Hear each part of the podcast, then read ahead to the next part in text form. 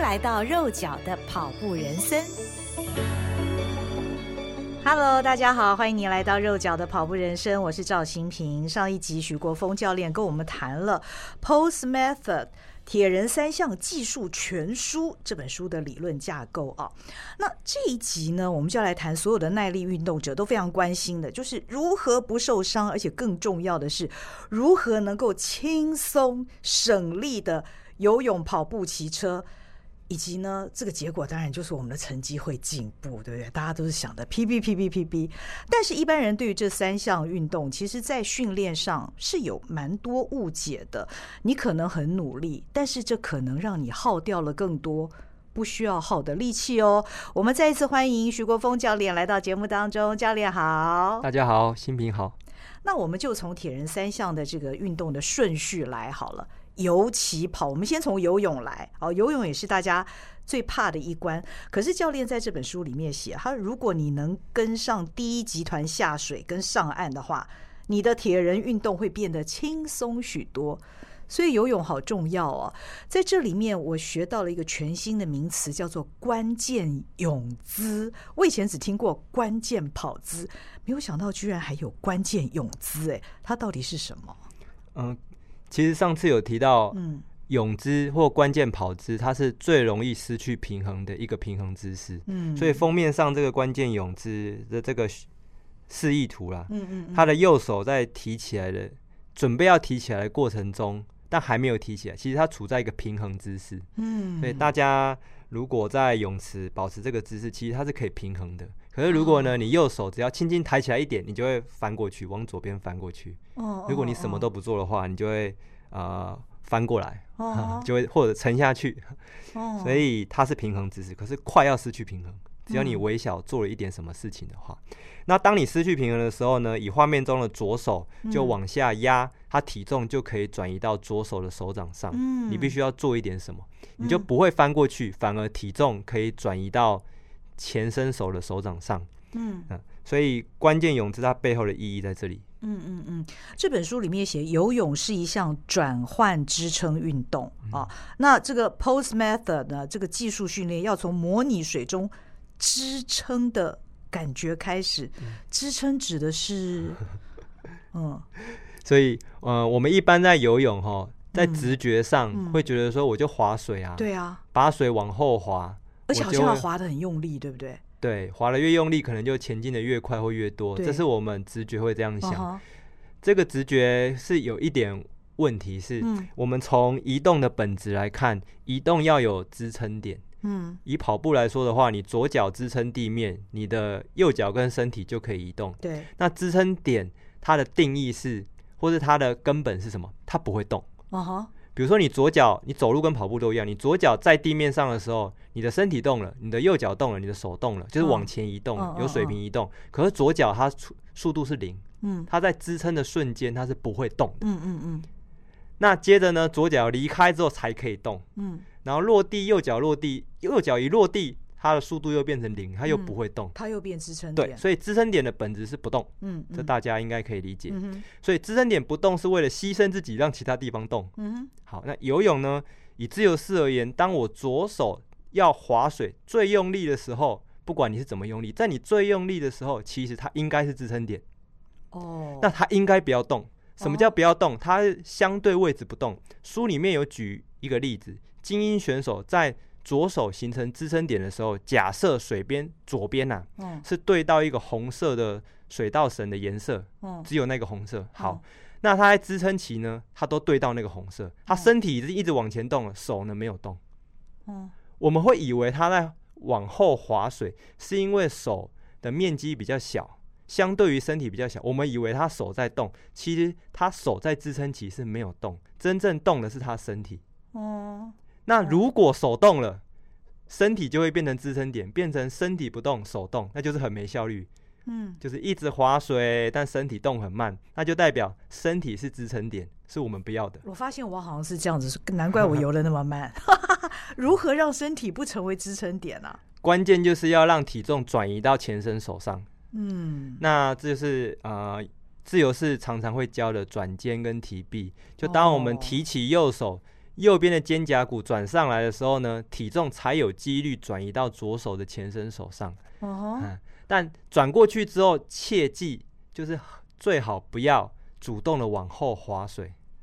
哦，如果你这个时候你主动往后划水，又变成你把支撑点去滑动了，那个滑是很滑的滑，嗯，不是划水的滑，支撑点滑动了，很滑的滑，嗯、滑掉了，滑掉了之后呢，你身体就会动很慢，嗯，你不能让支撑点有滑动，所以不主动划水，不主动往后推，那怎么样呢？你其实是把你的腾空手，嗯，想象是右手好了，往前放，嗯，你就会失去平衡往前进，那手。嗯。它自然会通过身体，所以我刚才讲了一个关键句是：支撑手是通过身体，不是划过身体，不是划水过身体，它是通过身体。嗯，嗯。哦，这个这个需需要一点时间去消化一下哦。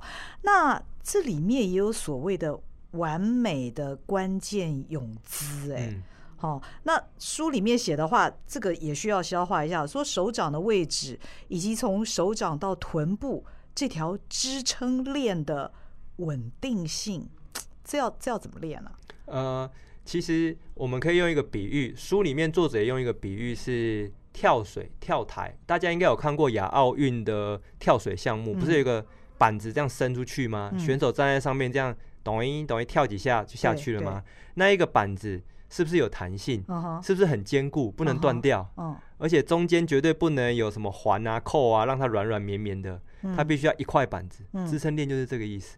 你从你的左手往前伸，左手掌、左手腕、左手肘、嗯、左肩，一直到躯干到左边的臀部，这一整个链就好像那个板子一样，嗯、要有韧性，而且有弹性，嗯、它才能够把你的体重转移过去。嗯，它不能软绵绵的，但也不能像一个钢板一样硬邦邦的，都没有弹性。嗯嗯嗯，为什么我们在学游泳的时候，好像教练都没有教我们这些？呃，这我以前也不会教，因为我以前我大学就开始教泳，其实我也不会教这些。哦，我是开始跟着罗曼诺夫博士学习之后，才知道这一些背后的原理。嗯，我们回到刚才那个支撑链，如果那个支撑链不够稳的话，你练再多的技术都只是有形但没有力。嗯，就是我们都会看到一些顶尖的选手，他的划水姿势很漂亮，对不对？嗯、其实我们都可以模仿那些姿势，可是我一滑下来，怎么前进这么慢？对，我们只有那个形而已。嗯，为什么？因为就像我刚才说的，如果这条支撑链不稳固，你只是把那个姿势模仿出来，哦、其实是没有用的。哦哦哦，这就是要懂本质的原因，因为本质是看不到的。嗯嗯嗯嗯嗯，所以这本书是适合已经会游泳的人。对，然后他可以。训练，因为这本书里面有很多的陆上训练动作，以及在池里面的训练动作，可以透过这些训练动作来加强，或者是说来完善我们的姿势，能够成为那个关键泳姿。对，可以这么说。你必须要先有那个力量跟开发的过程，嗯、到某一个水准之后，你才可以做出像比较厉害选手的姿势。嗯。而且那个姿势的功能才会发发挥出来。嗯嗯嗯。上一集我们谈到了借力使力哦，我觉得这个很吸引人。我们要怎么借力使力？那以游泳来讲，它的借力使力是什么？就是当你提起你的右臂跟肩膀出水面之后，嗯、这时候体重已经转移到左手上去了。哦、这个左手上的体重就是你可以用的力。哦，对，那。什么叫没有借力使力？就是你还想用自己肌肉的力量，是我主动很快的，我感觉到我就把左手很快的往后滑，或很用力往后滑。就你没有借到躯干转来的这个力，你就还想用自己手臂的力量去划水，那就会比较没有效率，还是会前进，就比较没有效率。可是所谓的善用体重，是说我其实只要把我提起来这只手往前放，手只要稳住。嗯，身体往前移动之后，手因为相对位置不变，它就会跑到身体后面去。所以，我们看到选手的手从胸口、从肚脐下面跑到大腿外面，是因为身体已经往前进所造成的视觉差异。嗯，不是这个选手主动在划水。嗯。嗯那我们看到会看到他手呢，就这样从前面这样滑滑滑滑滑到后面，嗯嗯对，那个是我们看到的。所以我说，如果不懂本质的话，会看到那个动作，就会去学那个动作。嗯嗯嗯嗯，然后就有形，但是其实却没有那个实际上的效果跟速度。对，教练像这样大概要练多久可以练到这样子啊？呃这个其实说不说不准，哦，要勤练哈。上一集你说如果有至于三铁的话，你可能要一个礼拜要练个五天。对，说不准，因为它是一个无止境，它没有说你可以练到或练不到。哦，比如说呃，刚才讲接力使力游泳嘛，最常有人问的问题是说，我的手，自由式的手到底要在哪边抽出水面？因为我以前教。会跟大家很多教练的教法一样，是手一定要完全伸直，滑到你的大腿外侧才可以抽离水面。嗯哼，对。但是呢，其实它是应该因速度而异。当速度慢的时候，其实体重很快就离开了，因为体重不大，很快就不见了。所以它很有可能在肚脐下面的时候，体重就没，那个时候就应该要抽离了。嗯，那速度越来越快，你越来越厉害的时候，那个手的确有可能在大腿外侧才转移掉。嗯。所以呢，它会被留到比较后面，真正抽离出水面的那个位置就会在大腿外侧。嗯嗯。所以就针对这个问题，我的手到底要在哪边抽离水面？你其实是不能模仿精英选手的，因为他们速度太快，他们本来就会在那个位置离开。但是对于一些游比较慢的人而言，去模仿它就会很累，嗯，因为你会脱离到转换支撑的时间。换句话说，就是没有借力使力了啦，嗯嗯，嗯，体重都已经不见了，你还没放松，嗯，还要在那边用力，就会浪费力气。嗯，嗯，教练，我能不能问一个笨问题哦？因为我们一直都在讲转换体重这件事情，不论是游、骑、跑嘛，哦。但是我们又强调这个运动员这个体重不能太重啊，每一个人都要维持身轻如燕啊。那可是如果体重是我们这个实力的一个来源的话，我们岂不是越重越好吗？不是，我刚才其实有提到体重是变化量哦。假设我五十公斤，我很轻哦，然后我落地之后体重会变成两倍、三倍，会变成一百多公斤。我们是用这个变化量，你要快一点把它用掉。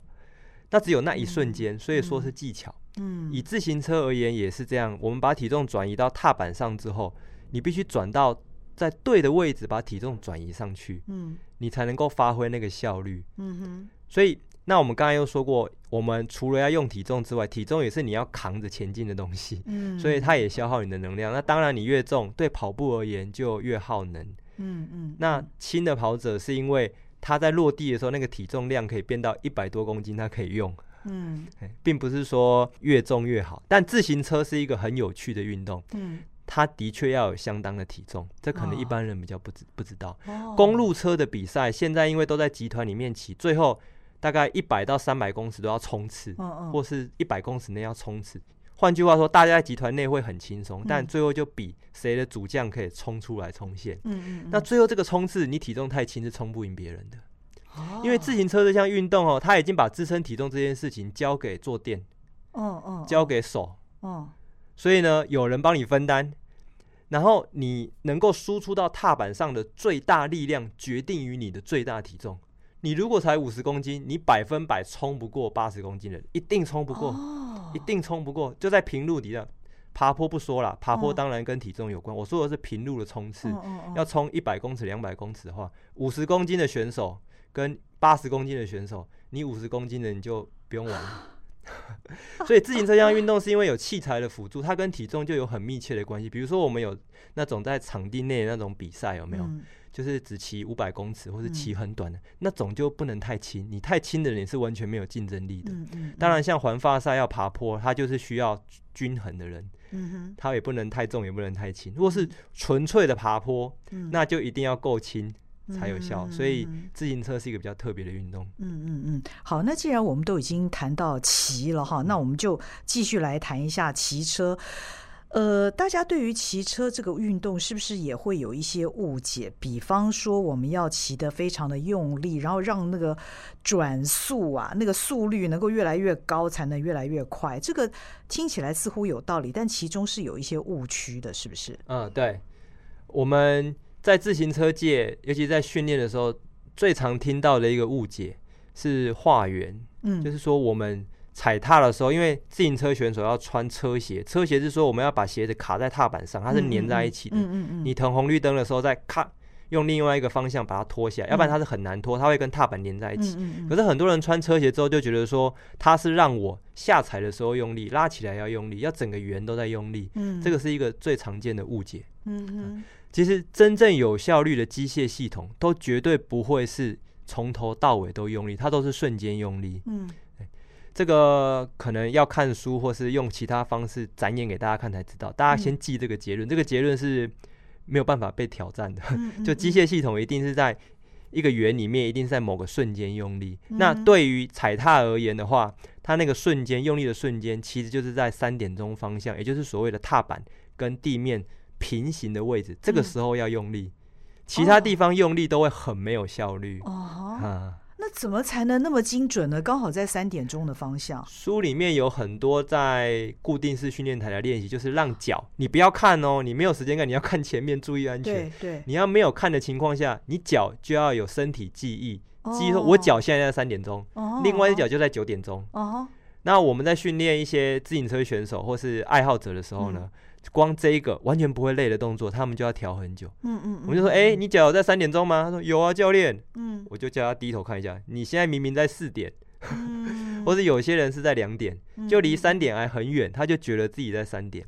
甚至呢，他骑个一分钟之后，我要他定住。嗯，三点，他才骑一分钟，他又忘记了，身体记忆又跑掉，那就叫知觉。他对自己脚掌位置的掌握没有很明确。嗯嗯，所以这个就是一个技术。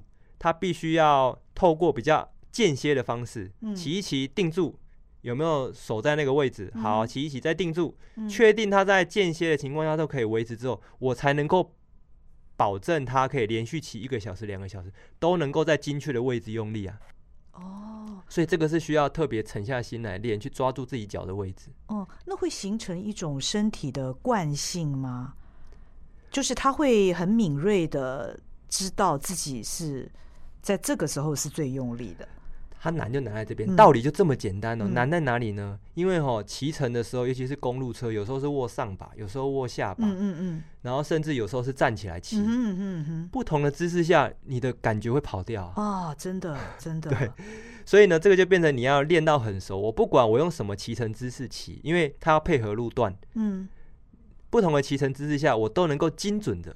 在三点钟方向用力，其他都要尽量放松，而且有时候转速会高达一百，就是每一分钟有一百转，对，你每一圈都要能够这么精准。你想想看，它是一个多么高超的技巧。哇，是是是不是只有阿姆斯壮才做得到 这一点？所以针对这点哈，我们书里面有一句名言，就是说我们要先知道完美是什么，但没有人可以到达完美，包括世界冠军。哦哦，但我们努力的方向就是尽量往完美靠近，趋近完美。对，嗯嗯嗯。虽然我我不会骑脚踏车，可是我觉得他在这个骑行的这个部分哦，有很多我自己都笔记把它做下来。就是你要想人跟车如何以最有效率的方式一起前进，好，然后呢，骑车的时候支撑点是在体重转移到踏板的时候形成的，这刚刚教练一直有有强调。还有最佳骑乘姿势是什么？第一个当然风阻要低哈。另外就是有效的运用重力，把体重转移到踏板上。那还有一个重点，刚教练说呢，三点钟方向嘛，那最大力矩发生的是在一点到四点钟的这个方向，其中三点钟的那个方向更是一个关键的位置哈。那教练还有提到关于我们这个伟大的这个自行车冠军啊，Lance Armstrong，他的坐垫是往前移的，把更多的体重转移到踏板上，以及龙头长度跟手把高度等等啊。那很好玩哦，有一句哦，这个作者写着哈，我觉得教练译的也很好，说我们的腿啊，只是体重的传输器，并不是制造力量的推进器。哎，我觉得这其中他讲到了完全是关键，但是大家做的时候不见得会做得到。就你如何让你腿是一个体重的传输器，而不是推进器？因为我们不知不觉的，其实我们会浪费了我们的体重，浪费了我们的力量。我先补充一下，刚才提到阿姆斯壮把坐垫往前移这件事情哈，嗯、的确，你坐垫往前移跟设定呢。屁股坐的比较前面，比较容易把体重转移到踏板的三点钟方向。嗯、但是它同时要考虑到一件事情是，越往前越不舒服，嗯嗯，越压迫，对，越难维持比较久。所以呢，他可能骑两个小时就先酸了。他不做任何事情，他窝在那个姿势也会酸。所以他们自行车的 fitter 就是专门去调整人跟身体之间的关系，就必须要注重到它的效率跟舒服性之间的辩证关系。那每个人的活动度不一样，所以这个做一点补充。我们不能完全考虑到效率，也必须考虑到舒适性，要不然你才可以骑这么久。这个我们补充一下。好，然后还有刚才提到的是说传输器跟推进器之间的关系。很多人骑车想要加速的时候是主动。用膝盖跟大腿往下蹬踩踏板，那个就叫想把它腿当成推进器。那这个的主要问题是，他在主动蹬踏的过程中，他就会以膝盖当支点在做力量，那膝盖会非常容易不舒服，而且大腿会特别容易疲劳。嗯嗯嗯，这是比较。呃，很早期的车手有时候会这样做，他们练到后来大腿会非常粗哦，尤其是做那种冲刺型的。但你看现在的车手，就算是那种冲刺型的车手，他大腿也不会特别粗，因为他已经学会用全身的力量在做骑乘。那大腿跟小腿只是一个传输器而已。那传输器是什么意思？就是当我们呃，大家可以回去看 YouTube 的一些画面，就听完之后马上点开，你就搜寻环法。然后呃冲刺，嗯，就他们在冲刺的时候，如果摄影机来到正面，你会看到每一个车手的车都在左摇右摆，左摇右摆，左摇右摆，对，真的哎，然后身体都没有动。哦，好，他们为什么要左摇右摆呢？身体都没动哦，原因是当车子吼摆向左边的时候，右边就让出空间，让体重可以压到右踏板上，然后压上去之后呢，右踏板要。赶快把体重拿走，叫失重。哦，赶快拿走的过程中呢，体重忽然不见，车子就会摆向右边。嗯嗯，你可以想象原本右边压上去的一个东西，忽然拿走，车子就会往左摆。嗯嗯嗯嗯嗯，然后往左摆，这边左边又让出空间，让体重压上去。所以你的腿只是在你转移体重的过程中，不断交替去支撑你体重的一个传输器而已。你不用主动踩踏，但腿要不要有力？要。嗯，腿当然要有力，因为体重转移过去的瞬间会非常重啊。嗯嗯，你想想看，一个七十公斤的车手，单腿在那个姿势下要支撑七十公斤，嗯，是非常难的，而且是要转换这么快，嗯，所以它是非常消耗肌力的。嗯，所以肌力的目的是为了要能够支撑住转移过来的体重，它要完成它的任务。但如果你主动蹬踏的话，那效率就不见了，它会太慢。可能是踏频太慢，也有可能是你的膝盖会不舒服，嗯、或是你只用大腿在用力，嗯嗯嗯，它效率会降低很多。哦，所以大家要努力用心的练习啊，这个才能够像诗一般流畅的。主集团那样的骑法啊，这也是书里面的话，在两百二十七页。我我读这本书的时候，看到一些很棒的字词，我都会把它呃写下来啊。那刚呃教练提到骑行的过程当中呢，我们会运用了一些不必要的力量去踩踏，这就让我想到跑步的时候，在很早以前，我们有所谓的推蹬。那其实是浪费力气，是一样的道理嘛，对不对？所以，我们进入跑步，到底为什么一般人如果他去跨大步或者是推凳的话，我们以前主观的认知觉得这会让我跑得比较快，好，当然我要用上很大的力量，但其实它相对的造成很大的阻力。对，它的阻力主要来自于体重转移会变慢。以跑步而言的话，当你脚往后推蹬的时候。你的脚就会流到身体比较后面，嗯哼，它会来不及回来，嗯嗯，所以下一步就很容易跨步，嗯，它就会连锁反应变成一直没有效率的。所以你假设你跑了一百步，前一百步都没有推蹬，嗯，第一百零一步推蹬了，那接着一百零二步就开始有错，那个错会连锁反应下去。哦，那骑车也是一样，如果你在用力过猛的情况下，你过了四点钟方向，你还在用力，哦，它就会来不及转移到。右踏板，嗯嗯嗯，那右踏板的效率就开始下降，所以你左边的错误影响到右边的没有效率，嗯，那游泳也是一样，是如果你前面划一百次，你都及时的把手抽离水面，嗯，可是呢，你第一百零一次，你可能开始推水，把手推到底了，它就会让你变慢，把体重转移到右手上，嗯，所以右手就开始没效率，嗯，所以左手太慢。去把体重移开，嗯，太慢做转换支撑，嗯，那另外一边效率就会消失，嗯嗯，对，而且右边的效率消失，又会影响到左边，它连锁的错误就一直发生下去。那在我们在做这三项运动，到了后段，其实我们都会累，对，姿势一跑掉，就很可能都会犯这样的错误。是的，那该怎么办？好，所以我提出一个观念，叫做主动放慢。哦，主动放，比如说。跑台北马刚结束，哦、对，我都提醒我的学员说，在台北马的过程中，你跑全马的过程中，当你发现你身体的有某个部位开始紧绷，嗯、那个紧绷完全不会影响到你的速度。比我比方说哈，你跑到第二十二公里的时候，前面都很顺，可是忽然就觉得小腿好像有一点点紧，嗯，但是呢也没有不舒服，嗯，嗯。还是可以维持我现有的速度，我在加速也没问题。嗯。可是当你发现这个问题的时候，其实你的姿势已经跑掉一段时间，你没有发现。哦，因为它的原理是这样哦。你在二十二公里小腿紧绷，其实你可能在第十八、十九公里的时候姿势已经跑掉，嗯，你没有自觉，嗯嗯嗯，而且跑掉比较多，它就会累积到某个点出来，已经紧绷了，代表那个点已经开始要爆发了。嗯，如果我在讲，如果你得过且过，就说啊没关系，忍耐一下，或者这没有很严重啊，我就是再继续跑，哦，又不会累。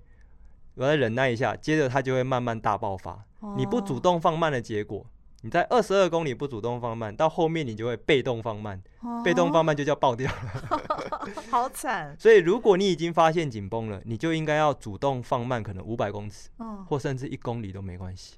放慢到那个紧绷感消失，因为速度只要慢下来，跑姿很容易调回来。嗯，因为我们之前有说过，原地跑或是比较慢的速度下。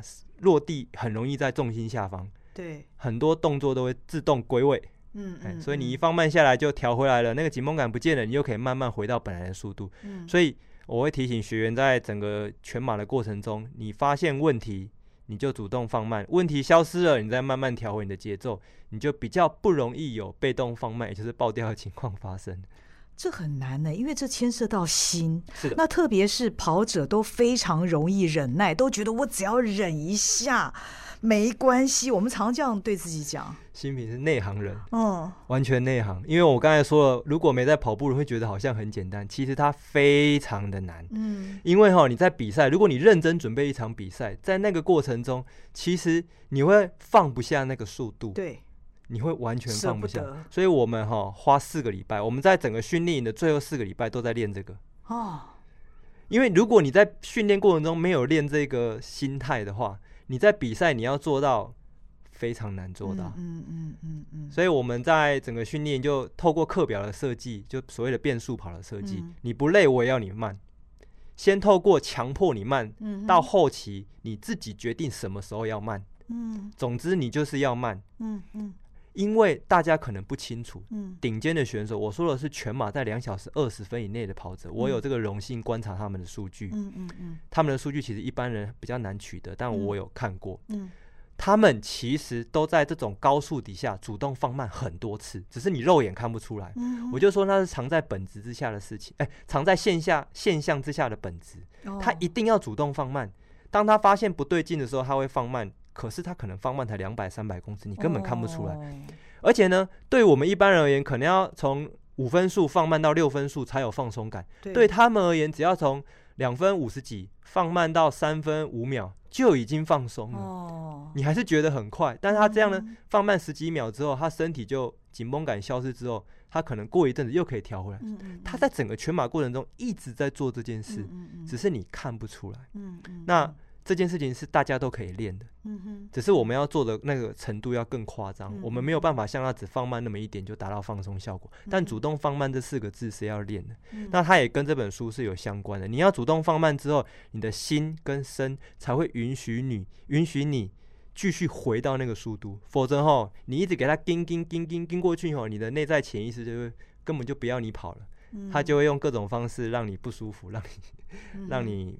停下来，那你就必须靠意志力跟这个去对抗，那就很痛苦了。嗯哼。可是教练，我在台北马当中，我仍然看到很多跑步成绩非常棒的跑者，他们是属于那种跨步以及后脚跟着地的跑者，哎，仍然非常多。对，精英跑者也有一些是这样子，没有错啊。嗯嗯。但是我们要这样去理解，就是说，呃。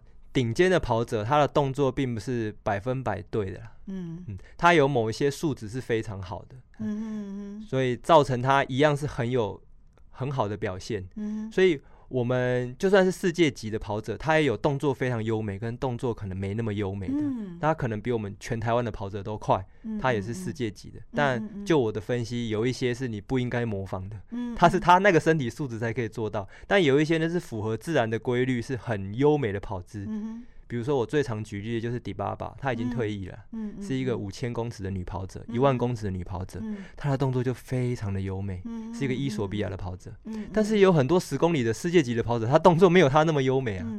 嗯所以，我们其实要懂一些原理之后，我们才可以知道说哪一个是我们值得参考的对象，嗯、某一些不是。嗯嗯嗯。教练在这本书里面，呃，我们也看到一个一句话哦，就是也是觉得是很重要，就是追求完美跑姿是最重要的事。那当然了，这里面指的是关键跑姿啊，关键跑姿落下。以及拉起，我们这一集节目的最后，是不是请教练再帮我们说明一下关键跑姿它到底是什么？所谓的呃，为什么我们的脚一定要落在我们的臀部的下面，而不能够跨步呢？嗯，其实关键跑姿不只是刚才新民提到的这一点，我们再跟大家分享一下哈。我们落下会希望尽量落在臀部下面，是因为如果落在臀部前面，它就是刹车，因为重心在支撑点的后面。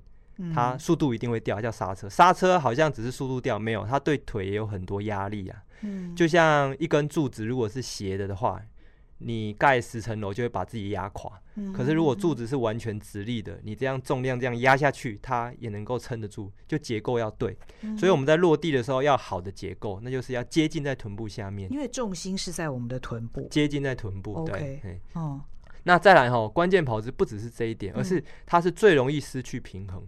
当你在其他平衡姿势下想要往前倒的时候，它效率会很差，是因为它会变很慢，因为身体是打开的。嗯，你体重会很难向前转移。那关键跑姿它是身体在一个最小的范围内，它框框最小，所以它很容易把全身的体重向前转移，最轻松。嗯，那你转移之后。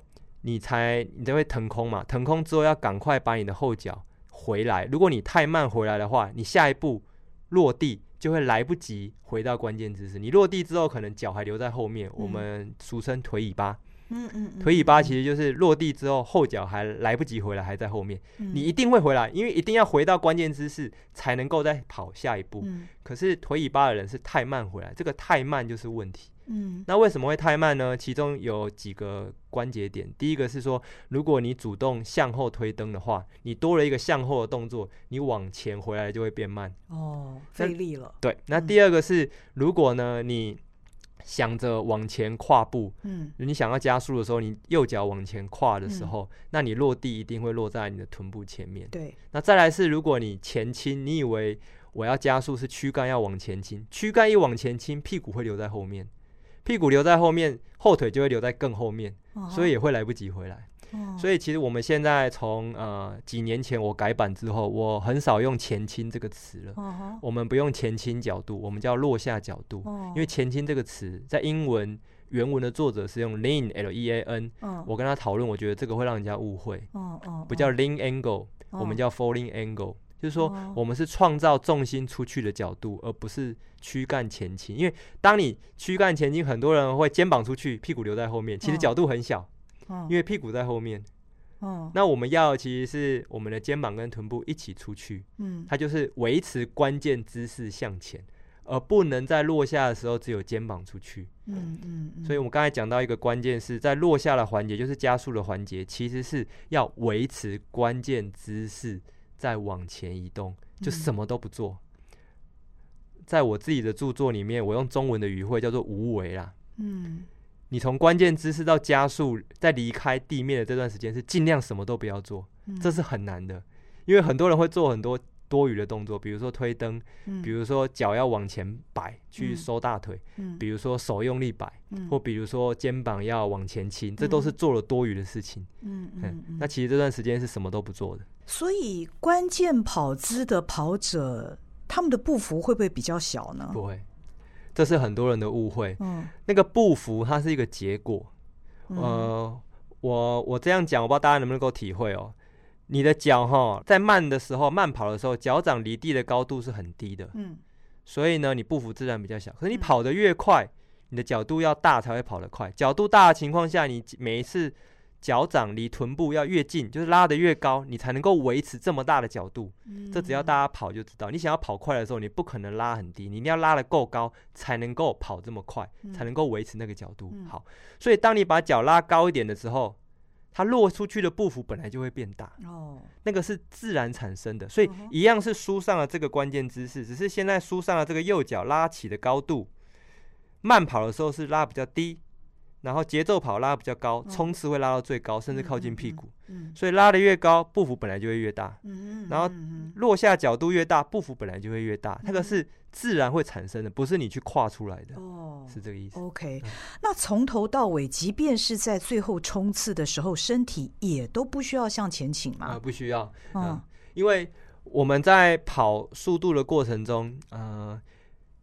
跑快的时候，角度是变大，这是一定的。嗯，可是跟我们直觉那个前倾是不一样。嗯，它它的躯干，我们所谓的躯干是我们的胸跟肚子跟臀部，嗯，这三个其实还对，还是相当直的。它有一点出去，哦，但它不是像倾斜的，不是弯腰跑。哦，很多人以为的前倾是弯腰跑，那是不对的。哦，所谓的前倾其实是你的肩膀、你的胸口、你的肚子跟臀部，嗯，它是。一样是连成一线的，它不会往前倾太多啊，因为你只要弯腰的话，你的重心反而会跑到后面，反而没有速度。嗯嗯嗯嗯，是。那其实教练从一开始跟我们分析这三种运动，从上一集的本质到这一集，我们谈到比较多关于动作或者是技术等等的认识哦。其实这很需要我们对于技术的一些锻炼。哦，那这本书里面除了谈原理之外，其实每一种运动的后面，它都有谈到技术动作的分解动作以及该怎么训练，所以它在实用上面也是一本蛮好的一个参考书。对，就呃，比如说最容易用的方式是你现在要去游泳或是去跑步，嗯、你不是要热身吗？你热身要做什么动作呢？除了动态伸展之外，你可以挑里面的动作来做热身哦。因为它先把你的技术知觉打开，你再去跑，再去游，你的水感跟跑感会比较容易出来。嗯嗯嗯嗯，好，非常谢谢教练来到我们节目当中两集来分享这本书《铁人三项技术全书》，推荐大家可以去看一看，因为我觉得能够借力使力。不浪费我们丝毫的力气，让我们所有的运动都能够是在一种最经济的情况之下完成，而且重点是不会受伤，这真的很重要。谢谢教练的分享，那也谢谢你的收听，我们下回见，拜拜，拜拜。